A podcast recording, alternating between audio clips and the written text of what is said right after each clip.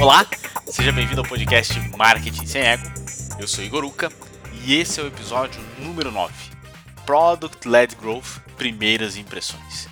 Esse é um assunto que eu já queria falar fazia um bom tempo. Uh, consegui montar esse episódio agora, eu acho que é só o começo, acho que dá para falar bastante coisa sobre esse assunto ainda. Para quem não conhece Product Led Growth, eu vou explicar o conceito, mas basicamente é um modelo de aquisição aí que tem crescido bastante, né?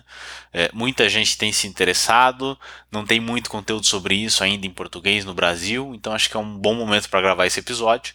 Então bora explorar esse assunto porque eu acho que vai render um episódio bastante interessante para a gente hoje. Para começar, eu vou trazer justamente a explicação sobre o que é PLG, Product Led Growth. A partir de agora, sempre que eu falar PLG, está relacionado a esse assunto, né? É, para dar esse contexto inicial. PLG, basicamente, é quando você usa o seu produto para atrair novos clientes numa abordagem self-service. Então, ele foge um pouquinho, ele se posiciona como uma alternativa ao, ao modelo clássico de inbound marketing nutrição, porque você atrai e engaja o usuário e converte ele dentro do produto, dentro do seu produto, e não fora dele como o inbound marketing faz, né? Quando você pega a metodologia clássica do funil inbound, MQL, aquela coisa toda, a pessoa baixa um material seu, engaja na sua lista de alguma maneira, você vai nutrindo ela, ela avança no funil até se tornar cliente, né? No PLG, isso se inverte, a pessoa já sai usando seu produto e aí você tenta engajá-la e convertê-la numa conversão pagante na sequência de uso. Né? Uh, tem várias empresas que já fazem PLG há muito tempo, é, o Slack é uma delas, o Pipefy, o Zoom e por aí vai.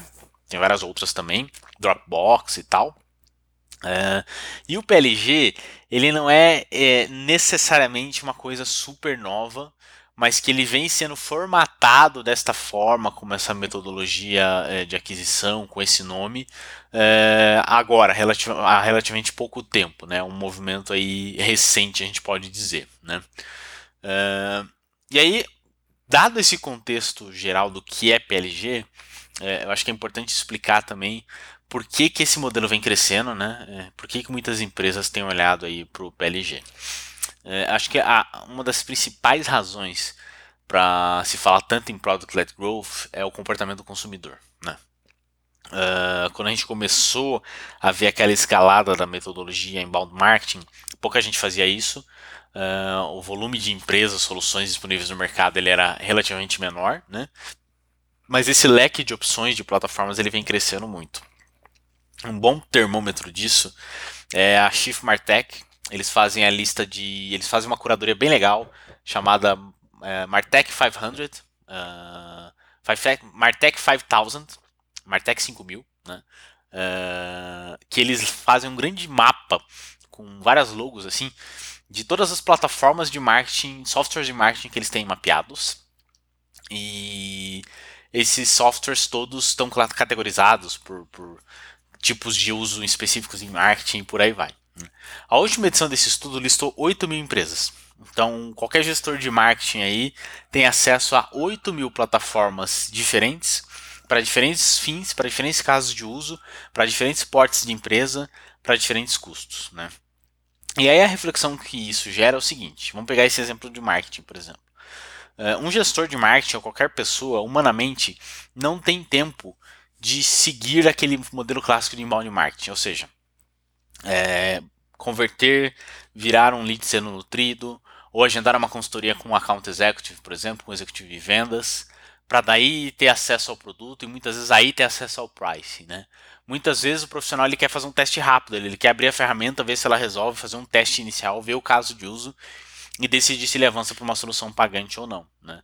É, aquela decisão complexa de compra ela é baseada muito mais em já conhecimento do produto e não em pressupostos. Né? É, justamente porque o número de opções em todos os mercados, em todas as verticais, vem crescendo bastante. E aí que o PLG se torna uma coisa relevante. Somado a isso, existe o fato de próprio perfil dos consumidores, né? Quando a gente olha para os millennials, por exemplo, é fato que os millennials não gostam de falar com pessoas, não gostam de falar no telefone.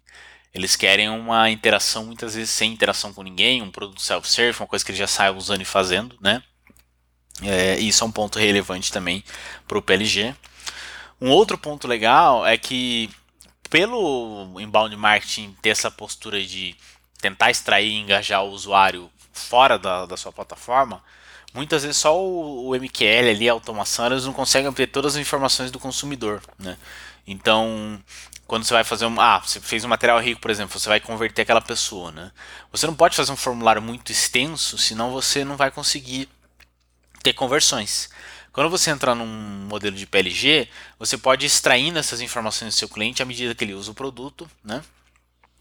Ou até mesmo no onboarding ali, você pode extrair muito mais informações do que você conseguiria é, via o modelo clássico de inbound de automação. E isso é muito importante também, porque uma vez que o usuário decide usar o seu produto, é, ele faz um consentimento e isso gera muito mais segurança em termos de proteção de dados, segurança de dados, aquela coisa toda de LGPD, que, que GDPR, né, que vem pegando forte aí. É, o, o PLG ele dá essa salvaguarda, né, de que as informações que estão sendo extraídas ali foram consentidas e tudo mais, né. Uh, eu acho que um outro ponto que justifica bastante o Product-Led Growth também é que o inbound marketing principalmente pensando quando ele passa ali para o Insight Sales, né? É, ele tem um componente humano muito forte ainda. Né? E uma premissa já há muito tempo construída aí é a de que onde tem ser humano geralmente tem ineficiência. Né? Em algum grau, essa passagem por um ser humano ela gera uma quebra que talvez seja até maior do que se esse usuário fosse direto para o uso self-service. Né? Tem até um caso interessante eu vou deixar no comentário do episódio aqui na descrição de uma empresa chamada Ghost, que eles fizeram uma página de conversão sincerona, em que eles falam: a gente não tem time de vendas, porque a gente acha que o uso de um software tem que ser simples, você vai conseguir obter todas as informações via suporte. Eh, se você tiver alguma dúvida muito específica, daí sim a gente consegue te atender. E é uma página bem interessante assim que eles justificam por N razões por que eles optaram por esse modelo do PLG. E acho que explica bastante esse momento aí. Então acho que todos esses fatores servem para justificar um pouquinho de por que, que essa metodologia ela, ela pode ser muito eficaz para muitas empresas, especialmente SaaS, né, Software as a Service aí, que é um caso bastante específico de startups. Bom, dado esse contexto de por que, que é, o PLG se torna importante, eu acho que vale falar agora um pouquinho de como que esse modelo muda a regra do jogo para as empresas, né? Como que isso muda a regra do jogo para o SaaS? É, eu acho que o, uma, uma metáfora legal para entender isso é até renomear o SaaS aí, né? O SaaS tem aquela atribuição clássica de Software as a Service. Quando a gente aplica uma lógica de PLG, você passa a olhar para o res, é, Result as a Service, resultado como serviço, né? Então daria para chamar aí de RAS. Né? Não basta mais apenas é, a pessoa ter acesso ao seu software, porque ela está tendo acesso a ele gratuitamente ou com um trial, alguma coisa assim, mas ela precisa fazer, fazer, ver resultado. Você precisa ter uma capacidade de entregar resultado para aquela pessoa, para que ela querer continuar usando o serviço, para que escale, até para que ela pague. Isso significa que o produto ele precisa ter uma capacidade de entregar valor muito rápido. Então aqueles produtos que às vezes têm um time to value longo, que a implementação, que o onboarding do usuário é longo, isso precisa ser matado rapidamente ou no produto clássico ou com um produto de entrada que resolva uma dor rápida do cliente. É, uma vantagem do PLG também é que ele acaba com aquelas bolas divididas de marketing e vendas, é, aqueles questionamentos de, efici de eficiência e tudo mais. Aí muitas vezes o marketing culpa vendas por não converter, vendas culpa o time de produto por não ter features que impedem determinados grupos de converterem e por aí vai. Na lógica do PLG, todo mundo se une num time de growth, um time focado em crescimento, as coisas deixam de ser estanques e todo mundo passa a ver todo o ciclo de vendas do produto. Então não fica mais aquela coisa de cada um no seu quadrado, né? O time de marketing não olha mais só para o topo do funil, ele precisa garantir que esse cara que entrou, ele se torne um usuário rentável para a empresa. A mesma coisa para vendas, a mesma coisa para produto. Né? E isso muda também muito a lógica de construção de produto e desenvolvimento de produto. Porque ou a empresa vai criar um produto de entrada, então você pode pegar o caso do Slack, por exemplo. A opção gratuita do Slack ela não tem alguns recursos como histórico de conversas e tudo mais. Muitos apostam na limitação de usuários, né? Então você tem poucos usuários. Algumas empresas usam o modelo freemium, então você é, paga depois de bater determinados limites, ou você faz um trial, alguma coisa assim, né? Então você precisa ter essa lógica de produto bem pensada, bem mapeada. Você precisa ter uma capacidade de extrair dados de todo esse processo, né? De toda essa jornada. Ou você adota uma estratégia, por exemplo, de engineering marketing, né? Então você traz uma solução ainda pré-produto, uma solução de mais entrada ainda, para começar a captar dados daquele consumidor e tentar levar ele para o produto. E aí você começa a mesclar um pouco desses dois modelos entre o inbound marketing e o product led growth, que é uma coisa bem interessante também. A gente vai detalhar um pouquinho mais para frente. Acho que essa é a primeira grande mudança do jogo, né? A capacidade de você entregar valor rápido para o seu consumidor, para o seu usuário. E o passo seguinte é, é, você estruturar toda a sua empresa em prol desse modelo. Acho que o ponto base, se você quer começar a atuar com PLG, é, alinhar toda a equipe, né? É, é, alinhar toda a empresa, desde de marketing, vendas, até o time de desenvolvimento, de que você vai seguir por esse caminho. E ter uma infraestrutura riquíssima, muito completa mesmo, que consiga capturar os eventos daquele usuário dentro da sua plataforma, então determinada ação dele que é relevante, é, e você conseguir retroalimentar isso nas ferramentas. Então você conseguir construir, por exemplo, uma automação que mapeie os eventos e de repente até informe isso, retroalimente isso nas plataformas de anúncio, por exemplo, Google, Face, para que essas plataformas entendam que aquele perfil de usuário com aquele comportamento é um usuário melhor do que um usuário que instalou o produto, começou a usar e não engajou, por exemplo. Então, essa riqueza de dados, essa estruturação de dados, você acabar com aqueles compartimentos estanques em que uma ferramenta de automação de marketing tem os e-mails, aí vendas vai para um CRM, às vezes o cara vai para um boarding com outro, um outro CRM, por exemplo, né? Então essa estruturação é bastante importante é, e tudo precisa de conversar. Né? É, um outro ponto bom para se pensar também é que essa transição ela não é suave, né? Eu estou falando aqui, mas não é fácil fazer essa transição. Tem alguns fatores aí que são importantes. É, alguns pontos que surgem como questões negativas e que às vezes geram resistências. É, às vezes você tem que alterar um roadmap de desenvolvimento, né? às vezes você tinha um mindset antes de melhorar o time to value é, entregar features específicas que às vezes não impactam o resultado imediato do usuário. Às vezes você precisa mudar o onboarding, você precisa mudar os primeiros passos. E isso às vezes gera um, uma certa fricção ali com o time de produto e desenvolvimento. Né? É, além disso, tem o fator do time de vendas. Quando você fala que você vai migrar para uma solução self-service, muitas vezes seu time de vendas começa a achar que ele está desprestigiado ou que vai ter gente sendo demitida e esse tipo de coisa. E aí é preciso tomar esse cuidado também. Né? Formas de lidar com isso, é, tem algumas também que acabam ajudando. Uma delas é mostrar para o time de vendas, por exemplo, que está com essa preocupação, que o processo de vendas ele vai se tornar muito mais eficaz para esses vendedores, por exemplo.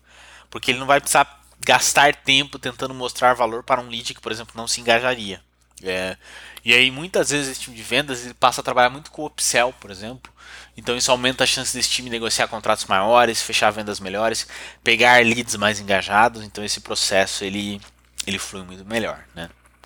E aí você começa a trabalhar com essa lógica do PMQL, né? Que então é o produto, é o lead qualificado pelo produto, né? PMQL, PQL, enfim, tem algumas nomenclaturas para isso. Uh, em que você começa a unificar as duas coisas. Então, o usuário entrou na plataforma, forneceu dados relevantes o bastante para que o time de vendas identificasse ele como uma oportunidade em potencial. O time de vendas vai lá, pega esses leads melhores e aí tem uma preocupação de conversão maior neles para depois ir avançando no topo do funil.